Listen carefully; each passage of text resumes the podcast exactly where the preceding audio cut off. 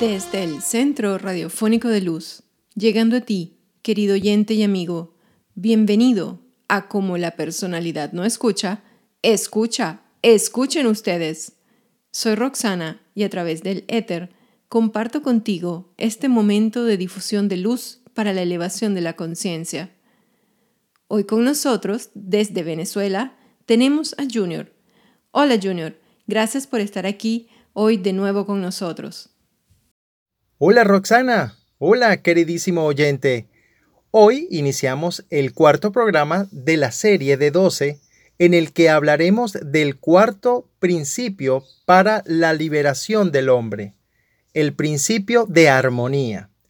Recordemos que, tal como oímos y vimos en el primer programa, nuestra vida, sin que lo sepamos, obedece a leyes, todo lo que nos sucede proviene de leyes perfectas y justas. En un mundo ordenado, en un universo perfecto, el hombre tiene su lugar. Tú tienes tu lugar y tu vida está sometida a leyes y principios que lo más probable desconozcas. El cuarto principio de los doce creados por el cosmos para iluminar la senda a todo ser humano de buena voluntad dice así. Las cosas van bien cuando marchan en conjunto y no aisladamente. Roxana, ¿cuál es el concepto clave de este principio?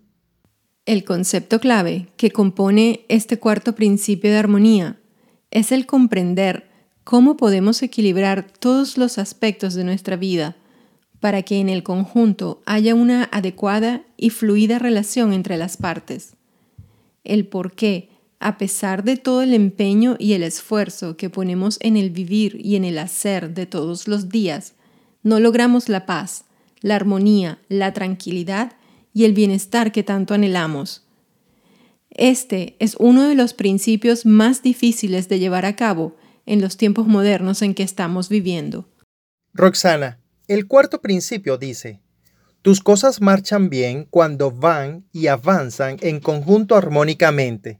Tus metas avanzarán cuando tratas de llevarlas a cabo todas armónicamente. ¿Qué podemos hacer para poner en práctica este principio y realizar nuestro plan cósmico? Antes de saber qué podemos hacer, hay que analizar los obstáculos siempre presentes en el camino. Veamos los relacionados con este cuarto principio.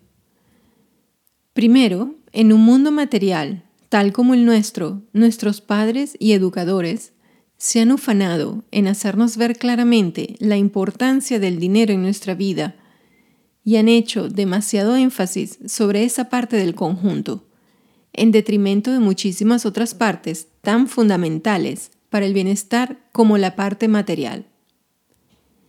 Segundo, la educación que hemos recibido adolece totalmente de los factores necesarios de las partes indispensables para el logro del éxito y del bienestar. Nuestros padres han insistido en nuestra educación como individuos físicos y anímicos, y han insistido sobre una profesión, han insistido sobre este mismo logro. No obstante, si miramos alrededor, vemos mucha gente con altas posiciones sociales, profesionales y económicas, pero que no poseen la paz, la armonía y el bienestar. Eso lo podemos comprobar por nosotros mismos. Efectivamente, verás, tu vida, la mía, la de cualquier ciudadano en el mundo, se asemeja al cuadro de una persona casada que tiene 12 hijos, pero que a lo largo de la vida atiende solo a dos o tres la mayoría del tiempo, y apenas siquiera mira a los otros nueve o diez hijos. Por supuesto, estos, otros nueve o diez, pueden morir de hambre, enfermarse, fallecer y causar una gran desgracia y un gran desequilibrio a ese padre de familia inconsciente de ellos. ¿Cómo podría avanzar esta persona si atiende única y exclusivamente a dos o tres de sus doce hijos? ¿Verdad que es imposible? Entonces, con esta alegoría lo que entiendo es que la educación que hemos recibido de nuestros padres es porque prácticamente ellos desconocían la existencia de los otros nueve hijos y, por ende, no podían educarnos ni señalarnos el camino debido a la educación que ellos mismos tuvieron. Así es. Querido oyente y amigo, dentro de tu pequeño mundo también tienes 12 hijos, 12 focos de interés, pero lamentablemente estás consciente únicamente de la importancia de algunos, mientras los demás no existen en tu lucha de todos los días. Los demás no están presentes para que tú los atiendas y les dediques parte de tu tiempo. He aquí uno de los más grandes motivos de la violación de este cuarto principio, y por ende la congoja, tristeza, problemas y la no consecución de la paz y tranquilidad que mencionamos anteriormente. Hablas eh, de focos de interés y que estamos conscientes solo de algunos. Esto me recuerda donde pones la atención, allí estás. Si observamos el conjunto de la vida, nuestro pequeño mundo está compuesto por mí mismo, mi familia, el prójimo y el mundo que me rodea. ¿En qué tengo que trabajar para que la rueda de la vida sea un círculo perfecto y no un pseudocírculo que tiene dificultad para moverse? Hay que trabajar en la atención que le das a cada parte del conjunto. Y un ejercicio muy efectivo para esto es dibujar la rueda de la armonía para ver los movimientos de tu vida, donde te darás cuenta si es un círculo completo o un pseudo círculo, si de verdad tu rueda es armónica o no. Es primordial saber dónde estoy para saber a dónde ir. En los ejercicios prácticos encontrarás cómo dibujarla. Te prometo, encontrarás un dibujo muy interesante y revelador. Roxana, qué magnífico todo lo que nos has comentado el día de hoy. ¿Hay otros obstáculos para el cumplimiento de este principio de armonía? Sí, otro y más grande obstáculo que vas a conseguir en tu camino hacia la armonía y el logro del cuarto principio son los hábitos. Estamos acostumbrados a hacer ciertas cosas, a dedicar nuestro tiempo a las actividades que más nos gustan, y no siempre lo que nos gusta es lo correcto. Por ende, debemos aplicar el deber y equilibrarlo con nuestros gustos, para cambiar los hábitos que nos llevan a una vida desequilibrada e inarmónica. Tengo el hábito de trabajar, trabajar, trabajar. Tengo muchos compromisos, tengo que hacer, tengo pagos. ¿Verdad que sí? Sí, eh, sí, eh, es verdad. Todo eso asfixia, presiona y no queda tiempo para dedicarlo al prójimo, al mundo y de broma a la familia y mucho menos a mí mismo. De la mañana hasta la noche venimos a casa cansados y lo único que pensamos es en despejar la mente. No tengo tiempo, no tengo ganas de nada más.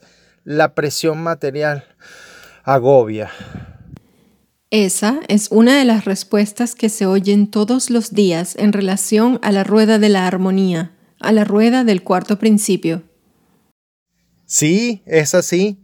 ¿Qué podemos hacer para realizar la rueda de la armonía? Cómo se puede cambiar un hábito. ¿Puedes compartir algunos ejercicios prácticos? Con mucho gusto. Al terminar la jornada, haz un análisis que te revelará cómo está tu rueda de la armonía. Un análisis imparcial y concienzudo. Reitero, debes observarte a ti mismo. Hazte las siguientes preguntas todos los días al finalizar la jornada. ¿Dónde he puesto hoy mi mayor interés? ¿Dónde he puesto hoy mi mayor esfuerzo y a qué le he dedicado el máximo de tiempo? Anótalo. Lo he dedicado a mí mismo, a mi mundo, a mi familia, a mi prójimo. Obsérvate durante siete días y haz el análisis al final de cada jornada. ¿En qué he dedicado hoy mi tiempo y mi esfuerzo? Con este análisis al final de cada jornada, llegarás a conocer dónde gastas tu tiempo, dónde pones tu empeño, a qué sobreatiendes y a qué descuidas, y empezarás a descubrir grandemente los factores que te impiden lograr la paz el éxito, la armonía y la tranquilidad. y por ende la ejecución del cuarto principio. Recuerda, las cosas van bien cuando marchan en conjunto y no aisladamente. Bueno, vamos a ver si entendí.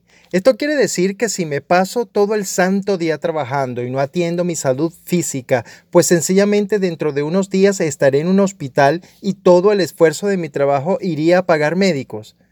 Si no atiendo a mi esposa, a mis hijos, a mis padres, si no desarrollo mi profesión o no tengo relaciones con mi prójimo porque el ser humano no es una isla, no puedo vivir solo, no me estoy ocupando del pequeño mundo el cual vivo, si no tengo relación con mi creador, si no sé nada acerca del funcionamiento de mi mente, de mis emociones, de mi espíritu y de mi cuerpo físico, ¿cómo podremos aspirar a la armonía, a la paz, a la tranquilidad, descuidando tantos asuntos importantes para nosotros? Todos hemos pasado por esto. A través del análisis diario durante siete días y a través de la visualización de la rueda de la armonía, te darás cuenta, tomarás conciencia de ti mismo y de a dónde van tus esfuerzos y empeños. ¿O es que acaso le irás a permitir a tus hábitos que destruyen tu vida lentamente? ¿Seguirás descuidando los factores más importantes de tu felicidad y de tu éxito? Sé que no. Sé que eres una persona juiciosa y prudente. No obstante, déjame advertirte, querido oyente y amigo, no es nada fácil lograrlo pero si tienes buena voluntad y quieres hacer, prepárate a mucho esfuerzo, mucho trabajo y a mucho empeño. Hazlo como si fueras a arar y a sembrar un jardín para lograr frutos dentro de un tiempo bastante largo, pero le garantizamos que vale la pena. Y por último, ¿qué te parece que compartamos algunos ejercicios con aquellos que estén interesados en trabajar este principio más en profundidad? Sí, Aquellos que estén interesados en trabajar en sí mismos con este principio de armonía, pueden enviarnos un email y les enviaremos con mucho gusto la guía completa de ejercicios prácticos. Hasta aquí llegamos con nuestro cuarto programa dedicado a comprender el cuarto principio para la liberación del hombre, la ley cósmica de la armonía. Muchas gracias a todos, allá donde estén, por escucharnos, por apoyarnos desde el otro lado. Volvemos la próxima semana con el principio número 5, receptividad. Sin más, me despido y paso el micrófono a Roxana. Chao. Gracias, Junior. Querido oyente y amigo, no puedes seguir dedicando el 90% de tus esfuerzos a una parte muy pequeña de ti y de tu mundo. Ahí es donde radica el secreto de la armonía.